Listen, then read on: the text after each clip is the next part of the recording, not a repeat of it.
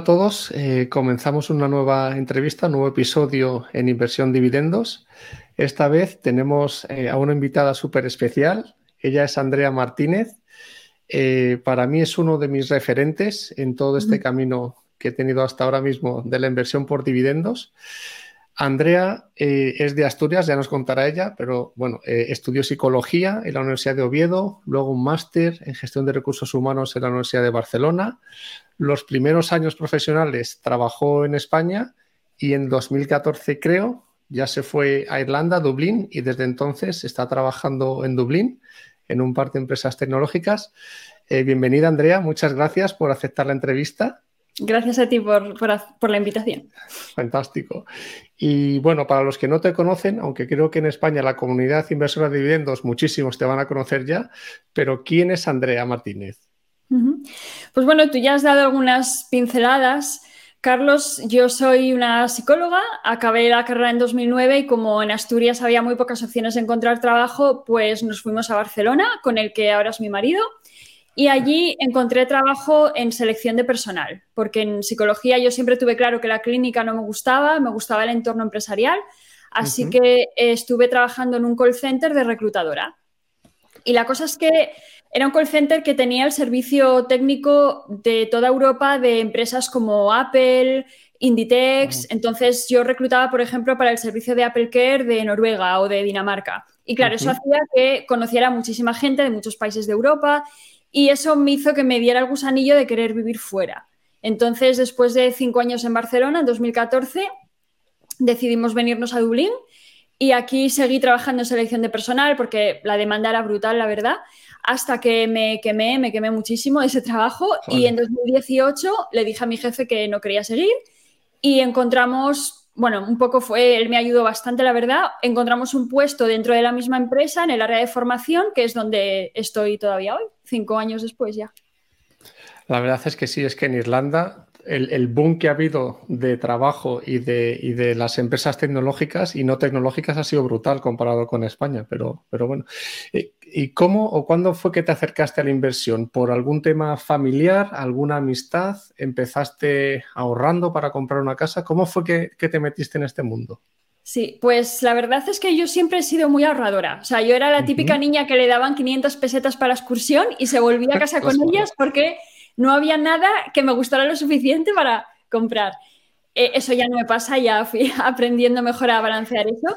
Pero eso, siempre fuimos ahorradores, los dos, mi marido también.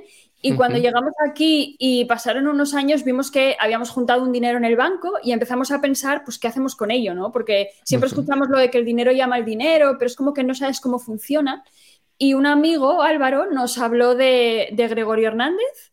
Él estaba enganchadísimo. Fue una vez que vinieron a visitarnos aquí a Dublín, son unos amigos que tenemos en Madrid, y yo veía que él estaba todo el día enganchado en el iPad a un foro. Y digo, pero Álvaro, ¿qué es ese foro que estás ahí todo el día? Y era el foro de invertir en bolsa.info. Sí, sí, sí. y nos empezó a contar sobre el, tema de los dividendos, las rentas, tal. Y nosotros ya habíamos hecho como una especie de curso de trading. Y me había sonado muy raro. No raro, pero difícil, complicado. Y yo pensaba, yo es que esto no lo acabo de ver. En cambio, cuando Álvaro nos habló de Gregorio, fue como, y de sus libros y de invertir por dividendos, fue como, no sé, como si se quitaran las nubes del cielo y dijeras, ¿qué es esto lo que tenemos que hacer? Y pim, pam, pim, pam, y desde entonces ahí estamos. Bueno, pues en, ese aspecto coincidimos. Yo también me he cruzado con Gregorio Hernández como primera referencia eh, en la inversión y en la inversión por dividendos y la verdad es que yo le llamo don Gregorio. Así yo creo que es una, una referencia para todos nosotros. Es, impresionante. Eh, y, cuál es tu objetivo con la inversión? ¿Alcanzar la libertad financiera? ¿Tener un complemento eh, sobre las rentas que tenéis actualmente tu marido y tú? Por lo que te he escuchado en Héroes del Dividendo en su momento. Eh, estabais cerca de querer quitaros la hipoteca del piso de Dublín, yo creo que ya os la habéis quitado, y a partir de entonces como que os planteáis un nuevo objetivo, eh, siguiendo invirtiendo, ya pudiendo dedicar todos los ingresos o todo el ahorro, ya no a quitar parte de la hipoteca, sino hacer la bola de nieve más grande y eventualmente ser financieramente independientes. ¿Es ese vuestro objetivo? Sí, tal cual lo has, lo has descrito. Se nota que, escuchaste mucho de, lo que comento. Eh, la hipoteca la terminamos en marzo, al principio de marzo.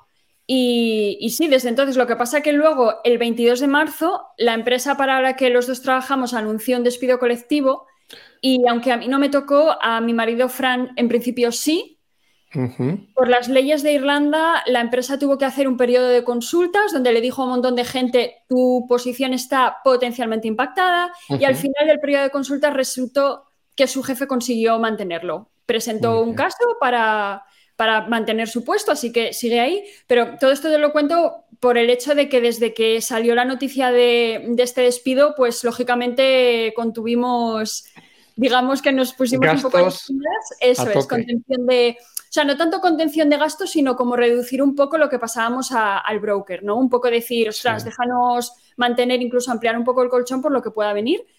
Y, eso, y luego también que hay, algunas cosillas que queremos hacer por casa, de reformas y tal, pero sí, sí, no, ya por ejemplo, este mes, que ya sabemos que él se queda en la empresa, a principios de mayo ya metimos ahí lo que hubiera ido para la hipoteca, ya fue el broker.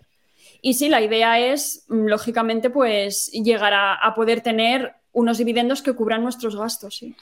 Fíjate, eh, yo también trabajo en el sector tecnológico y mi empresa también ha sido impactada, bueno, con estos layoffs aquí que, está, que están llegando, yo creo que por, bueno, por, por Europa, por todos lados.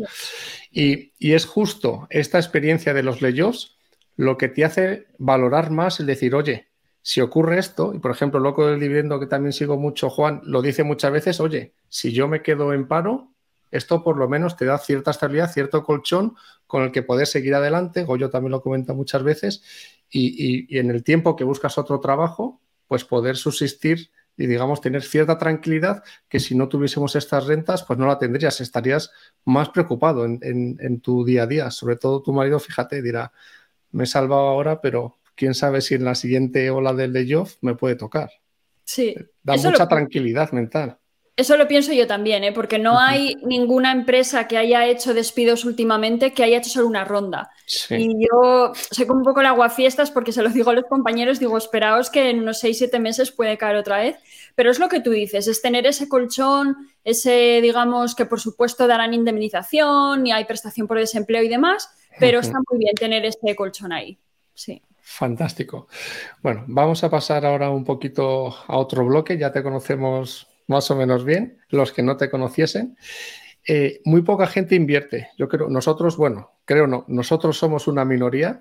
¿Por qué crees que es así? Eh, ¿Por qué está tan poco difundido el conocimiento de la inversión? ¿Por qué no se aprende nada en las escuelas aquí en España? Pero yo creo que en ningún sitio. ¿Y por qué incluso la gente que estudia administración y dirección de empresas económicas también sale de la, carrera sin saber invertir? ¿Qué, puede, por, por qué? ¿Por qué nos pasa esto? Pues yo la verdad es, es que en cuanto al tema de mm, educativo, es que no lo sé. Tampoco, yo no, no me gustan esas teorías conspiranoicas, que igual hay gente que se ofende del término, de pensar que nos quieren estúpidos. No, o sea, yo no creo que haya nadie que diga, podríamos enseñar a los adolescentes a invertir, pero no lo hacemos. No, no creo que haya esa idea yo, creo que es algo que está tan fuera del radar de todo el mundo, quitando de la gente que ya, digamos, empieza a educarse financieramente, igual que lo estaba del mío hace años. O sea, yo no es que hace años hubiera pensado, voy a invertir en bolsa. No, no lo hago porque es cosa de ricos. Es que ni siquiera estaba en mi radar. Es como si ahora me hablas de ir a la luna. Es algo que no contemplo. No.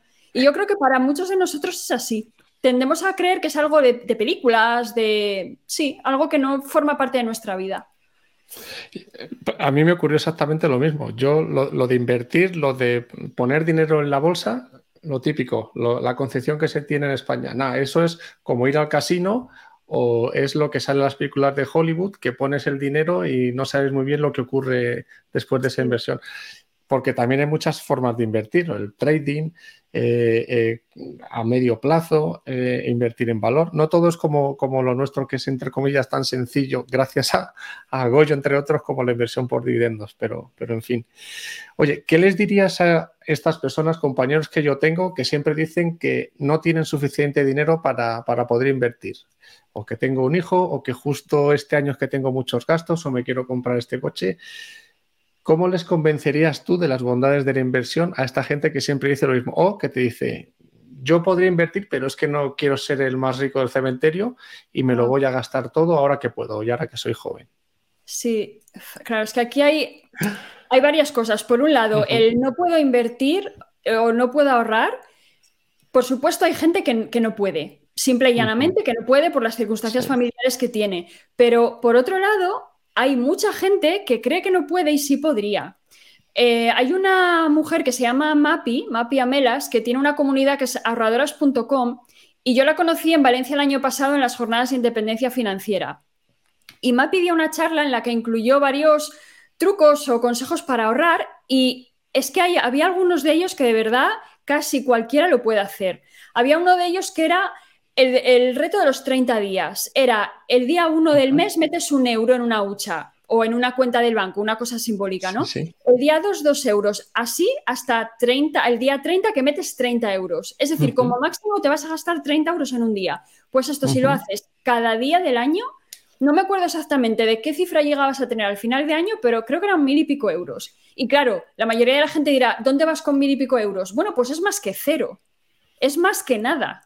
Y, luego yo creo que la gente cuando haga esto y se motive al ver la cantidad como va subiendo, seguramente encuentren de otros sitios. Esto ya más allá de decir, es que me viene bien tener ese dinero ahí, es que yo creo que es pura necesidad. O sea, quien siga a Gregorio mm, le habrá escuchado un millón de veces hablar del sistema de pensiones.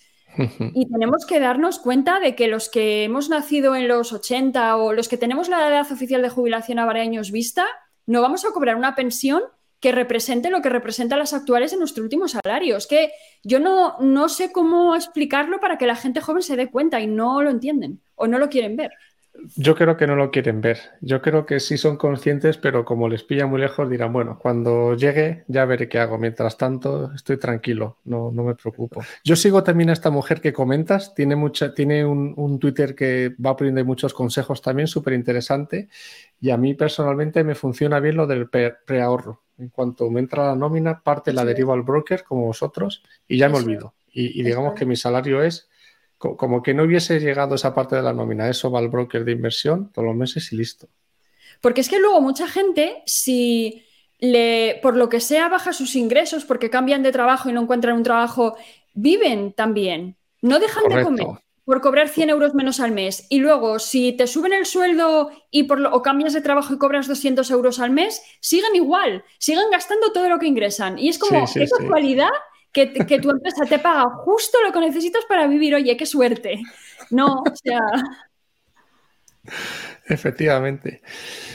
Pasando a hablar un poquito de estrategias eh, y de instrumentos para invertir, ¿cuál ha sido tu evolución? Eh, ¿O qué estrategia también recomendarías a la gente normal que yo tengo alrededor que dice, vale, lo de invertir puede que esté bien, pero es que no tengo tiempo, eh, me va a costar mucho aprender, ¿qué les recomendarías, aparte de los dividendos, que me imagino que sí, o, cuál fue también tu evolución? Sí, pues eh, precisamente un compañero mío de trabajo hace, hace no mucho me preguntó por este tema y le hice como un documento con distintas opciones y yo para la gente así que es que sé que lo tengo que hacer, pero me da una pereza infinita porque no me gusta tal. Yo sé que, que, a Gregorio esto no le gusta, pero yo creo que los indexados puede ser una buena opción.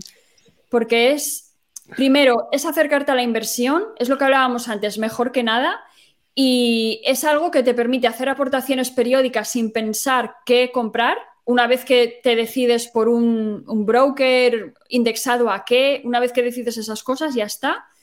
Y, yo creo que al menos eso, y que vaya acumulando y el, dinero vaya creciendo. Y luego también la estrategia de dividendos asusta a mucha gente por el hecho de tener que escoger las empresas, que eso impone pero al final es que acabamos comprando las mismas. Quiero decir, por supuesto, tú tienes que hacer tu análisis, leer los números y, ver qué te convenza a ti, pero insisto, al final tú miras las que compra la comunidad y es que todo el mundo tenemos las mismas y por algo será. Efectivamente, esto es lo que les comento yo. Aquí tenemos un grupo, bueno, nos llamamos los mosqueteros, somos cuatro compañeros de trabajo Y es lo que tú dices, si al final tenemos como una, una shortlist, una lista de empresas objetivo y, el truco está en comprarlas cuando están más abajo. es bastante sencillo. Pero aún así, ellos tienen miedo a la hora de seleccionar y hay muchos que prefieren justo lo que has dicho. Dice, Carlos, yo prefiero un ETF eh, que reparta dividendo, eh, pero que yo no tenga que pensar qué empresas compro. Y para mí es lo más sencillo. Digo, bueno, empieza por ahí y poco a poco lo irás evolucionando y, o no, o haces como Capture al revés, que Capture que de, saber analizar bien empresas y tener una cartera bien montada, ahora está haciendo la inversa, para no tener que pensar nada y, vivir tan tranquilo. Para, la gente que le interese el tema de fondos de empresas de dividendo y tal, echadle un vistazo a, Baelo, a, los fondos de Antonio Rico, que puede ser una muy buena opción. Y creo que va a sacar justo ahora uno que va a ser también de dividendos, ¿verdad? Sí, sí, sí. Y que va a repartir dividendos, pero tiene también como su versión de acumulación. Sí, sí. Que a mí no me disgusta, eh, de hecho, pero bueno, yo eh, me encanta, aunque no está preparado para esta parte de la entrevista, digamos, el bloque, pero da igual, el modelo de Geraldine Weiss, la dama del dividendo, y el suyo es un modelo que sí que es de dividendos, pero también un poco value, que no deja de ser lo que hacemos nosotros, que es comprar empresas buenas de dividendos cuando están a bajo precio. Sí. Lo único que, ya dice de vender y eso ya... Eh, ahí, ahí, ahí. Claro, lo que, lo que dice Geraldine Weiss es cuando la rentabilidad por dividendo, digamos, eh, se vaya al suelo, es que, la empresa ya está, está, muy cara, a lo mejor tienes una plusvalía jugosa, vende y... Pero esa es la parte que yo no... Lo hemos hecho alguna vez, ¿eh? Lo que, sí, vendes ahí, compras una que esté barata, digamos, con... Lo que creo que, que, Gorka era el que lo llamaba podar, podar la cartera. Sí, es verdad. Eso sí que, sí que lo hicimos alguna vez, lo típico que compras a lo mejor cinco acciones luego no vuelves a comprar, se, vamos, la cotización se va al cielo y dices, es que el dividendo que me dan cinco acciones no es nada. Si ahora la amplío, estoy comprando al doble de mi precio y medio de compra, no lo quiero hacer, pues mira, la vendo, liquido la posición y esa plusvalía la uso para otra cosa. Pero para mí eso es una excepción. O sea, yo lo que, lo que no recomiendo a la gente es que sea, ay, tengo 100 eurillos de ganancia, recojo beneficios y no. No, porque entonces al final no, no acabas haciendo una cartera, digamos, de largo plazo. Exactamente. Pongamos de ejemplo alguien aquí en España, bueno, bueno, en España o en Irlanda, o donde sea, da lo mismo, que quiere tener rentas pasivas mensuales. ¿Tú qué le aconsejarías? Eh, ¿Inmobiliario, propiedades o dividendos? A mí no, no yo no creo que, que invirtiera en inmobiliario. Una de las razones es porque creo que es como muy, estás muy atado al país que sea.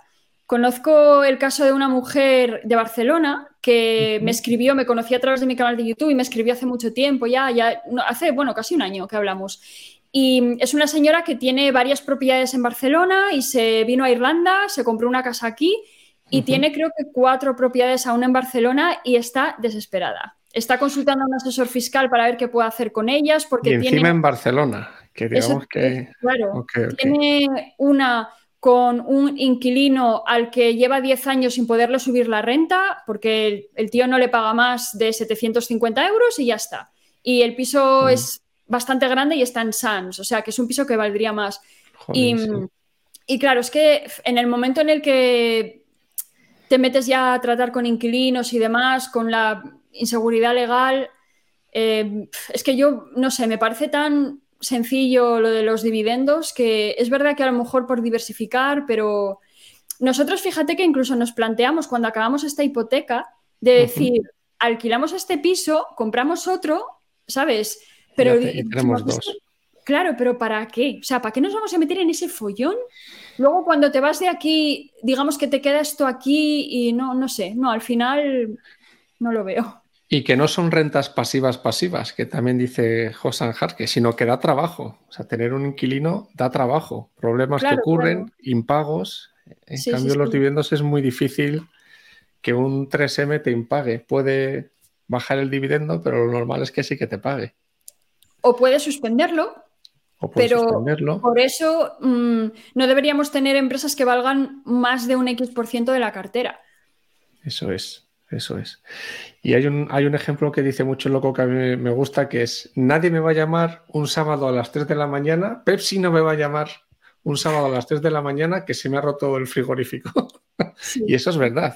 es pasivo de, ciertamente. Sí, sí, sí. Con toda la experiencia que tienes, Andrea, eh, durante todo este tiempo ya invirtiendo, si pudieras darle un consejo a tu yo de, bueno, de 20, 25 años, ¿cuál sería? ¿O, qué consejo les darías también a la gente joven que está empezando a trabajar?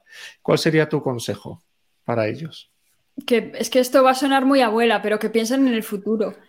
Que lean, que lean sobre, sobre inversión y que no piensen que por tener poco dinero no es útil leer sobre inversión. Que no esperen como yo a ver muchos ahorros en el banco y decir qué hago con esto. O sea, si yo hubiera empezado ya con, porque es que de verdad parece muy loco, pero yo es que incluso cuando era becaria y me pagaban 500 euros, ahorraba por lo típico de que vives en tu ciudad, entonces tu madre te da tuppers, no tienes apenas que comprar comida y demás, pero es que podíamos ahorrar con, dos sueldos muy bajitos, ¿no?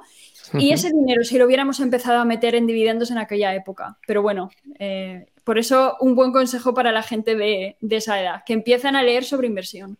Sí, sí. Yo mi beca era de 480 euros y, lo utilizaba solo para, para, mis gastos personales, digamos. No invertía absolutamente nada. Bueno, es normal. Sí. Bueno, eh, pasamos un poquito ya a, a, la inversión pura por dividendos, ¿vale? Entonces, centrándonos en lo que es la inversión por dividendos, ¿qué te gusta más a ti? Eh, si las vacas lecheras o empresas con un retorno por dividendo muy alto y que luego les va a costar mantenerlo, eh, o empresas más que llamamos DGI o de crecimiento por dividendo. Eh, lo que también comento muchas veces es que Goyo, el consejo que da es psicológicamente, porque luego la psicología, tú eres psicóloga, es súper importante. Empezar quizás con vacas lecheras porque ves como ya, joder, me va dando una renta más o menos jugosa y luego ir complementando con DGI, pero tú cómo, cómo ves esto? Porque también vamos variando a lo largo del tiempo. Yo llevo cinco años, ahora soy casi más, bueno, soy más de DGI, porque cuando alguna empresa te suspende el dividendo, eso también psicológicamente es duro. Entonces las DGI es más bajito, pero es más difícil que te lo suspendan. ¿Y tú cómo ves este, este mix? Sí, yo haría lo que tú dices, un mix. Eh, tengo, tengo algunas que podríamos considerar vacas lecheras. Lo que pasa que es verdad que suelen estar en España y, hace tiempo decidimos que no íbamos a invertir en ningún sitio que tuviera más de un 15% de, retención de origen. Porque yo, yo, no pago retención de destino, pago solo la de origen. Entonces, claro, lo que la retención de origen para mí es súper importante, cuanto sea. Entonces, em, España está descartada por eso y, bueno, porque en general creo que hay mejores opciones así en general, aunque hay algunas buenas. Y, vacas lecheras en Estados Unidos tampoco hay muchas o en, otros países. Y en general es un mix. O sea, tengo las típicas, ¿eh? tengo Enagas, eh, tengo Altria, tengo vacas lecheras típicas, pero ahora yo diría que igual la mayoría ya viene siendo de GI, sí. Oye, y comentando lo de la retención de origen, tú tenías mucha, eh, bueno, empezaste comprando mucho de Bayer en Alemania, ¿verdad? Y ahí la retención es brutal.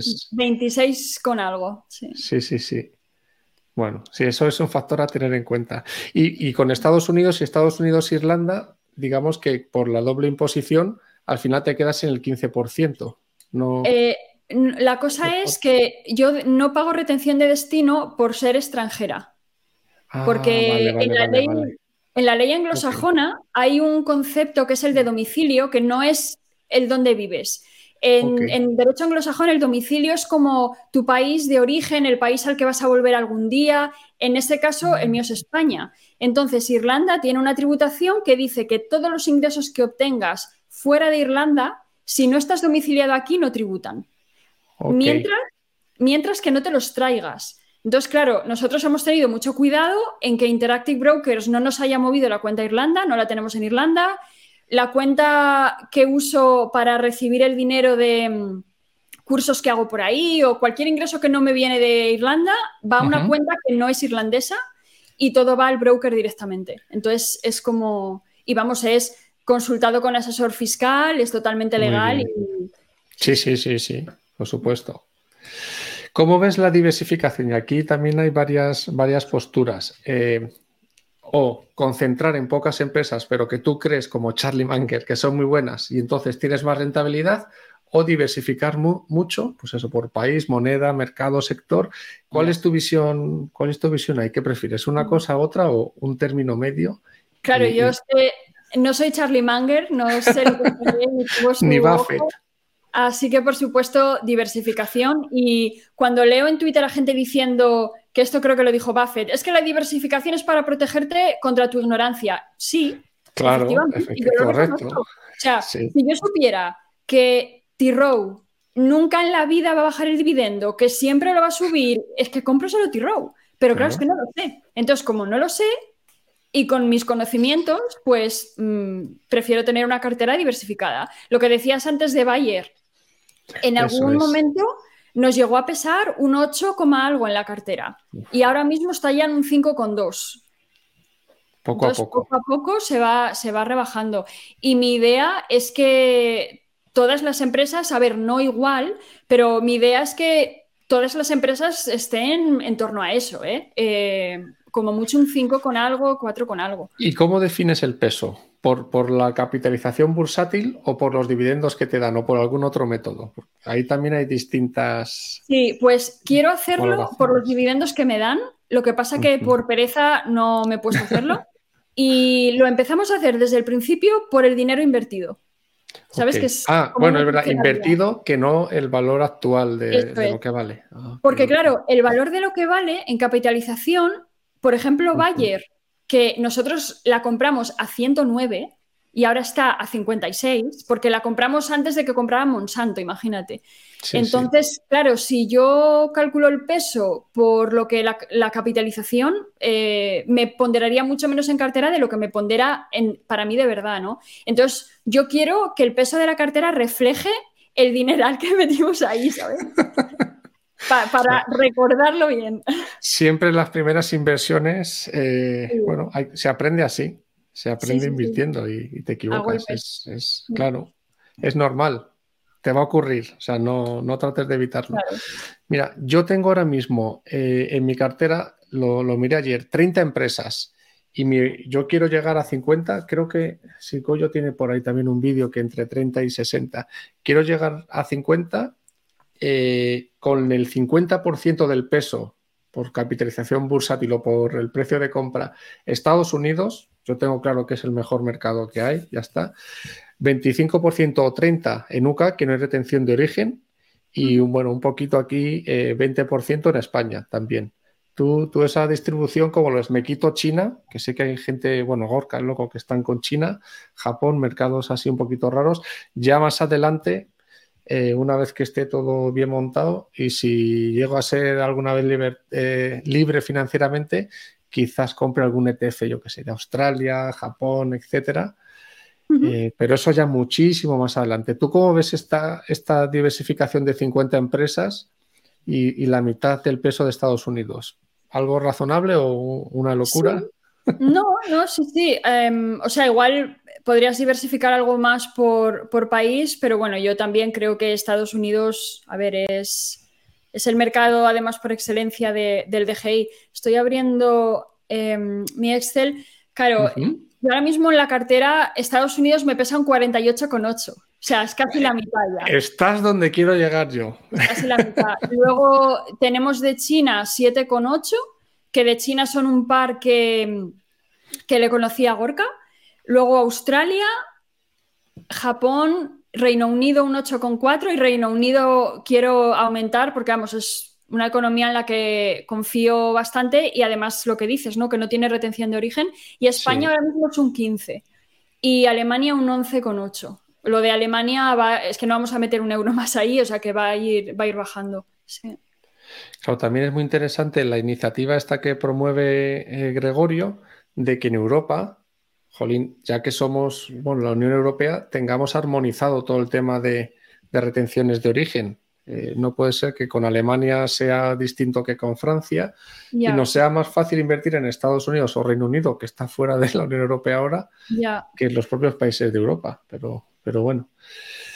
Eh, bueno, para las personas que nos están viendo y que están haciendo sus números, pues vale, esto de los dividendos está fantástico, pongamos que tenemos un 5% de rendimiento por dividendos, que es algo bastante razonable.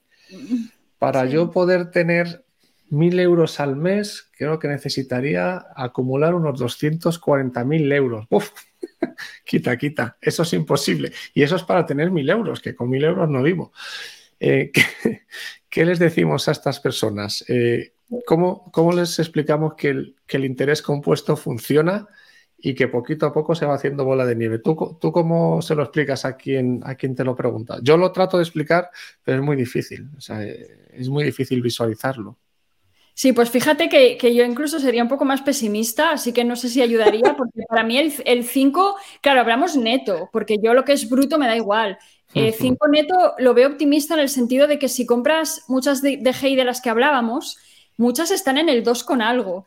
Entonces, eso ya hablamos de que, digamos, eh, ellos vayan aumentando el dividendo, tú no aumentas posición, entonces tu precio medio se va quedando abajo abajo y, va la rentabilidad poco a poco construyéndose, ¿no? el, el, yield on cost que va aumentando, pero tarda mucho. Claro. Entonces, yo no, es, muy difícil vislumbrar lo que eso significa 20 años vista, pero yo la verdad es que mis cálculos los suelo hacer con, un 3 o con un 4. Pero bueno, a lo que, lo que hablamos que es verdad que hace falta mucho dinero para tener, pero yo les diría que, por un lado, van a estar en cualquier caso mejor que si no hacen nada, eso para empezar, y luego que nadie dice que todo el mundo tenga o vaya a cubrir sus gastos con los dividendos. Eso, si alguien lo dice, está mintiendo. O sea, eso depende de muchísimas cosas, de los ingresos, de lo, que puedas aportar, pero lo que sí es, eh, lo que sí, digamos, es muy probable es que tengas un buen complemento a la, a la futura pensión. O sea, que tú tengas 300 euros al mes extra,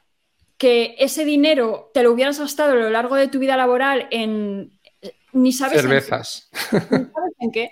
Jolín, pues a mí me parece una muy buena, una muy buena idea. Otra cosa es que me venga alguien y me diga, no, mira, es que yo prefiero hacerme un indexado o, fondos de gestión activa que van muy bien. Yo no lo discuto, pero frente a alguien que me dice que la alternativa es hacer nada, yo ahí lo tengo muy claro. Siempre siempre te va a ir mejor invirtiendo por dividendos.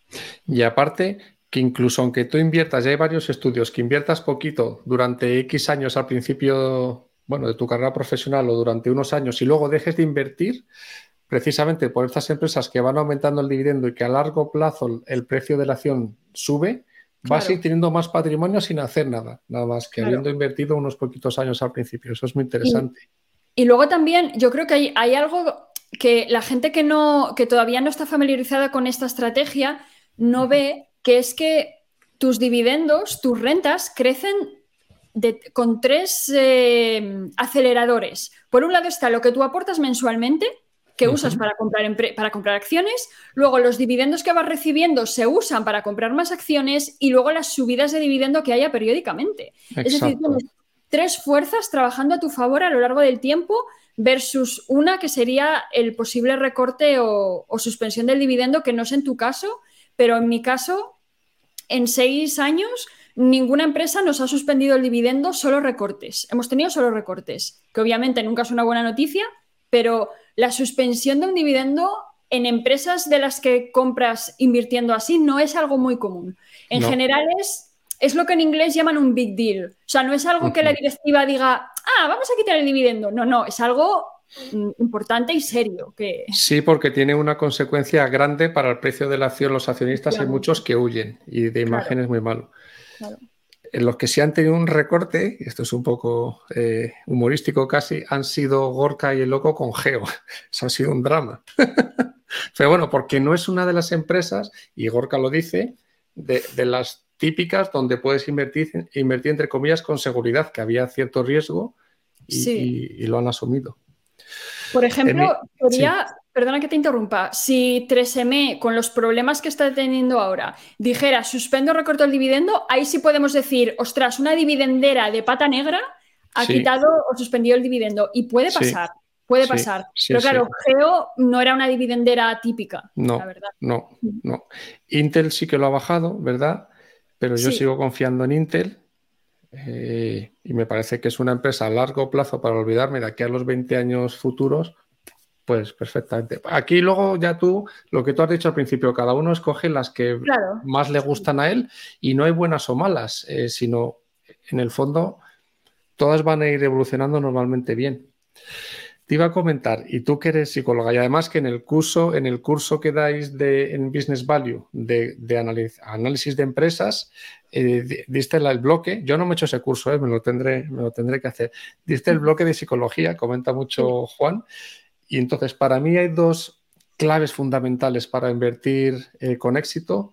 Uno es la constancia, el, bueno, todos los meses o cada X tiempo, cuando tú tengas ciertos ahorros ponerlo, poner el dinero a trabajar, invertir y luego la psicología. Y yo aquí pongo el ejemplo de la caída que hubo en el COVID, que yo tengo compañeros que, jolín, tenían, bueno, inversiones normales, no por dividendos, pero cayó todo a plomo y lo vendieron por miedo. Digo, joder, pues lo has vendido, sí, en el peor momento. Y yo le decía a mi mujer, digo, vendemos la, vendemos la casa. Para comprar más. Para comprar acciones y no me dejó.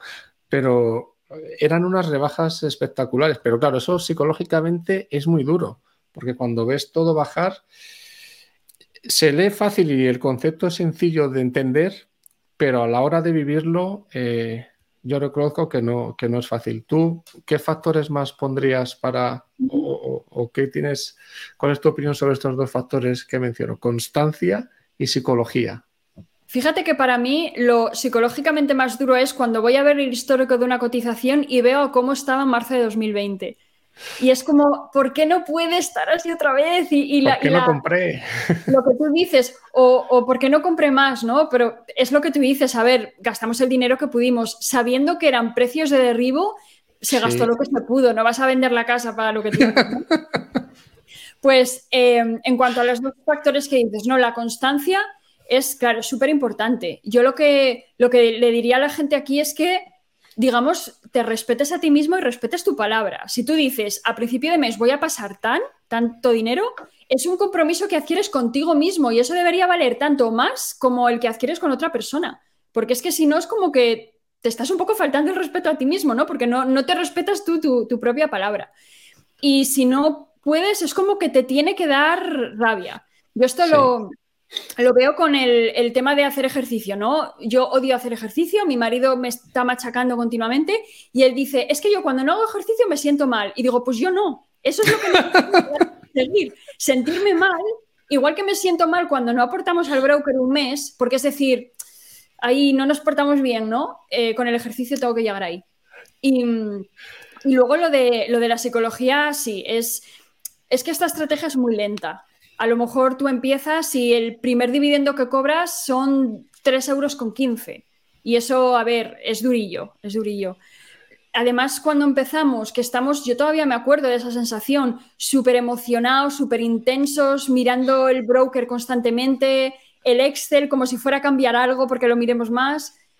Entonces es, esa etapa pasa, yo solo diría a cualquiera que empiece, esa etapa se pasa y luego simplemente te contentas con mirar el broker durante, no sé, a lo mejor una vez al día o una vez cada varios días.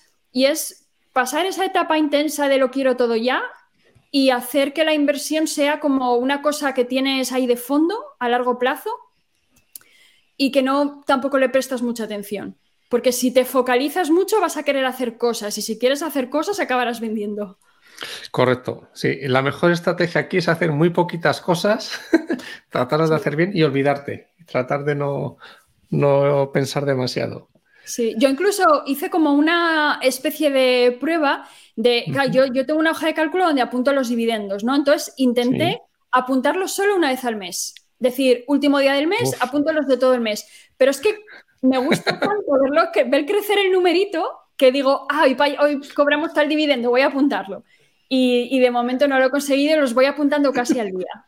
Yo, yo todas las mañanas miro a ver si ha entrado alguno y para apuntarlo corriendo, sí. Muy bien, venga, vamos a pasar ya al último bloque, que yo lo llamo como de reflexiones. Eh, la primera es, bueno, algún libro que, que, tú recomiendes para gente así que está empezando un poquito Diría que el de, el de Geraldine Weiss, el de, bueno, los dividendos aún no mienten, que es escrito por un discípulo de Geraldine, que no, me acuerdo, Kelly Wright, creo que se llama. Sí, sí, sí, sí, sí Kelly Wright. Eh, me sorprendió porque para mí Kelly es nombre de mujer y no sabía que era nombre de hombre. Y mm, ese está bien para entender un poco la, la importancia del dividendo y lo que te dice de una empresa que sea capaz de pagar dividendos de forma recurrente eso es. Sin, recurrir a, o sea, pagándolos de su flujo de caja, vamos, sin recurrir a, deuda. Exacto. Y luego, por, supuesto, que, la que la contabilidad, perdona que te la contabilidad de las empresas tú la puedes eh, apañar de alguna manera, pero los dividendos, el cash que sale de la empresa, ahí, ahí no miente, efectivamente. Claro, por eso el libro se llama Los dividendos. Geraldine escribió Los dividendos no mienten y eh, este hombre aún no mienten. Eso es, sí, sí. Y luego no puedo dejar de recomendar eh, los libros de Gregorio. Siempre eh, mezclo títulos y, contenido, pero creo que Conoce la bolsa y deja de tenerle miedo. Creo que ese es donde explica la estrategia de dividendos en plan en profundidad, porque tiene otro que es Educación Financiera Avanzada partiendo de cero. Eso es creo que es donde hace un repaso de los distintos activos que hay y es un poco la importancia de inversión en general. Sí. Él, pues lo dice así. Dice primero a lo mejor educación financiera avanzada partiendo de cero, luego el de la bolsa a largo plazo y luego el de psicología. Él los recomienda un poco así. Luego tiene más, Gregorio no para de, sacar más. Sí, sí. Luego, luego tiene más opciones y temas de análisis técnico, pero bueno, con, esos, esos tres, esa, esa, triada está, está muy bien. Yo reconozco que me, he leído todos, pero los de análisis técnico ya digo no, es que no, no puedo. No, no, no tengo tiempo vital para tanto. Luego, ¿alguna filosofía o alguna técnica, no lo sé, eh, yoga, algo que hagas que te permita estar tranquila a la hora, bueno, ya no solo con la inversión, sino en la vida? Yo menciono que a mí me encanta mucho el estoicismo, el, tratar de preocuparse, uno, por lo que tiene, eh, por lo que puede cambiar, ¿eh? Cosas que no dependen de mí, pues tratar de no eh, volverme loco con ellas. Y luego también el tema del memento mori, de vive aquí y ahora, que mañana puede que no estemos aquí y si te apetece hacer alguna cosa que quieras hacer, hazla. Y si quieres invertir, invierte. Eh, ¿Cómo lo ves tú? Que además tu visión es súper interesante. El estoicismo, como dices, me, gusta mucho. Lo que pasa que lo, lo que yo creo con toda esta digamos, con, este tipo de información es que te tiene que llegar en el momento oportuno. Quiero decir, si no te llega en el momento oportuno es como que lo ves, pero te pasa de largo. En cambio, cuando estás en un bajón y te llegan ciertas ideas como, como estas y alguien que te las sepa explicar bien. Transmitir bien, ¿verdad? Sí. Hay un, un divulgador que se llama Borja Vilaseca, que es él se dice de sí mismo que es muy hierbas. Tiene cosas que a mí no me, no me encajan o no me cierran, digamos. Pero tiene una charla que se llama La función del sufrimiento, que es, o sea, muy buena. Y yo conocí a Borja en un momento muy malo de mi vida, en 2017, cuando estaba todavía en reclutamiento y sabía que quería irme, pero no sabía a dónde. O sea, no sabía qué hacer porque para mí tenía como una idea muy tóxica en la cabeza que era que yo era mi trabajo. Si no soy reclutadora, ¿qué soy? Es lo que llevo haciendo desde que acabé la carrera, no sé hacer otra cosa. Tenía como ahí un problema de, pensar, mm, no valgo para nada más. Jolín. Y entonces, sí, sí, no, fue ahí un periodo un poco oscuro que tuve y escuchar a Borja es como que me dio una colleja y, sí, sí, me, me ayudó un montón. La idea de cuestionarse tus pensamientos, de tú no eres tus pensamientos, o sea, cosas que pensamos son chorradas. Y cuando mm, Luigi de Value School nos propuso el curso de dividendos, mi primer pensamiento que fue, ¿dónde voy yo a hacer un curso de síndrome del impostor total? Y, y, a ver, también te digo que uno de los motivos por los que lo hice fue porque estaba acompañada, porque iba con más gente. Pero mm, cuestionar tus pensamientos me parece súper importante. Y, conectado con esto, imagínate que llegas a ser financieramente independiente, pero de largo, de dos por o tres por los gastos mensuales para tener tranquilidad. ¿Dejarías tu trabajo actual y te dedicarías, no sé, a, divulgar las jornadas financieras de la independencia financiera de Valencia, el canal de YouTube, Twitter? ¿O seguirías trabajando? A ver, yo le tengo mucho cariño a mi empresa, estoy muy agradecida, pero, pero... dejaría de, trabajar por cuenta ajena, sí, sí. Y mi sueño es o bien tener una protectora de gatos o dedicarme a cuidar gatos de los demás. Yo creo que es, es lo primero, porque dedicarme a cuidar gatos quieras que no, estoy cuidando gatos que tienen casa, tienen gente que les quiere. En cambio, tener una protectora o colaborar mm, full time con una protectora es ayudar a gatos que, lo necesitan. Y ese es como mi, punto débil y es mi sueño vital. Qué bueno. Entonces, no sé. A ver. Ahí tienes un motivo, un hobby por el que tirar para adelante. Bueno, antes de terminar, eh, una pregunta que está Gregorio. Bueno, yo también tengo una opinión bastante eh, alineada a la de Gregorio. ¿Cuál es tu opinión sobre las pensiones y qué se puede hacer, si es que se puede hacer algo para, para cambiarlas? Sí, a ver, yo, yo creo que es que el, problema que tenemos con las pensiones en España para mí es, no es un problema de ahora, es un problema de raíz y básico, que es el hecho de que los pensionistas actuales reciban su prestación de los actuales trabajadores por cuenta ajena, ¿no? Porque un sistema que confía su supervivencia a que la gente tenga cada vez más hijos o a que vengan cada vez más inmigrantes, me parece arriesgado, no, lo siguiente. Sí. O sea, es que la gente te dice, es muy arriesgado invertir en bolsa, pero están gastándose todo su sueldo mes a mes porque confían en que, no sé por qué, va a aumentar la natalidad y va a haber gente que, que cotice para costear sus pensiones. Y lo que mucha gente a lo mejor no sabe, no es consciente, es que ya hoy nos endeudamos más y más para pagar las extras. Cada vez que llega junio o diciembre no da el dinero y hay que endeudar más a, todo el mundo. Y cada año en los presupuestos generales del Estado hay una partida que está destinada a costear el interés de la deuda, porque tú te endeudas a 10 años, pero hay que pagar los intereses durante esos 10 años. Eso es. Claro, y, y Garzón para él la deuda no hay que pagarla, no hay problema, pero siempre se olvidan de los intereses. Y cuando esos intereses sean gran, o sea, vayan creciendo, que ya ocupan más de lo que, por ejemplo, lo que pagamos en defensa es menos de lo que pagamos por los intereses. Y para mí las pensiones, estoy muy de acuerdo con Gregorio en que es el problema, punto, nacional. Cualquier, casi que cualquier problema al lado de ese es, secundario, de verdad. O sea, para mí es porque tenemos a millones de personas tranquilas creyendo que van a poder vivir 30 años o 30 y pico de eso. Gregorio dice, no es una pensión, es un subsidio y yo ahí estoy bastante de acuerdo con él. Sí, o sea, yo no sé cuál sería la diferencia entre pensión y subsidio. O sea, cuál es, digamos, la diferencia a nivel de diccionario, no lo sé.